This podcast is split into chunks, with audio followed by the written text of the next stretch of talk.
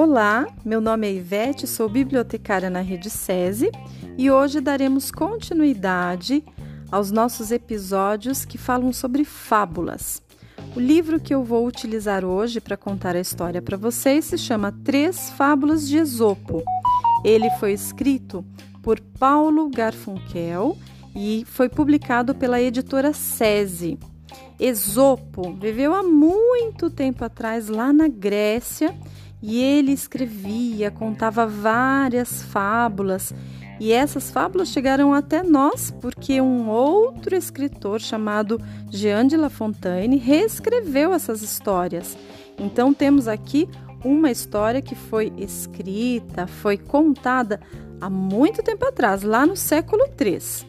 O nome da história, gente, é A História do Leão e do Mosquito. E ela começa assim. Em pleno coração da selva, em um recanto sossegado, bem à beira de um regato, deitado em macia relva, dormia um leão dourado, à sombra de um baobá. Toda a floresta tece um silêncio que permanece suspenso no ar.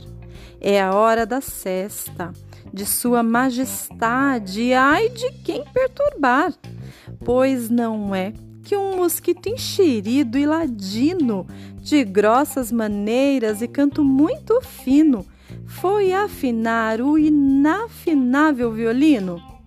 Zumbindo, zumbindo, até não poder mais, bem nos adormecidos ouvidos reais. Ah, isso não se faz. Conforme um velho ditado, quem não me deixe mentir, quando um leão dorme, ora, deixe-o dormir.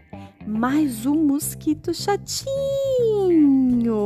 tinha mesmo encasquetado em tocar seu violino, sustentando um sustenido de maneira tão aguçada que perturbou os sentidos do leão adormecido que, sacudido do sonho, deu um rugido alto e medonho e de um salto se pôs acordado e muito, muito mal-humorado.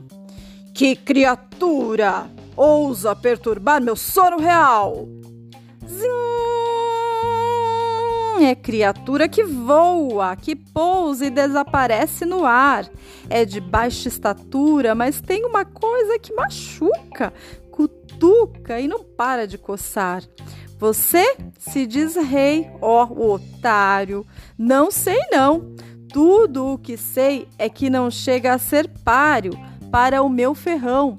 E tome na fuça, nas costas, nos cornos, tome onde não gosta, no flanco, no branco dos olhos.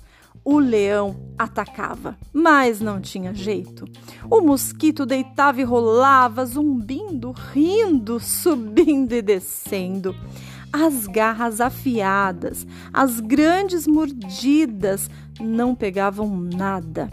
Abriam feridas de fúria invertida na pele dourada do próprio monarca, que não conseguia pegar o inseto, que é pequeno, esperto e ainda por cima voa o leão calcava os dentes e as garras direto nas carnes reais da sua pessoa.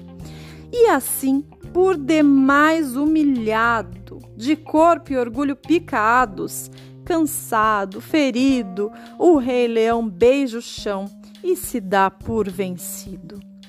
O mosquito insolente se afastou vitorioso. Estava ansioso para contar para a bicharada que o leão não é de nada, pois ele, assim, sem mais, derrotou as ferroadas, o tal rei dos animais. Gabola, hum, com a bola cheia, ele voava assim, sem bússola, feliz com a sua façanha caiu em si, bem na teia de uma pequena aranha. Moral da história: quem se acha o mais valente, o mais esperto, o campeão, é certo que de repente vai levar uma lição. E essa foi a fábula de hoje. Fiquem atentos aos próximos episódios do nosso podcast. Um abraço.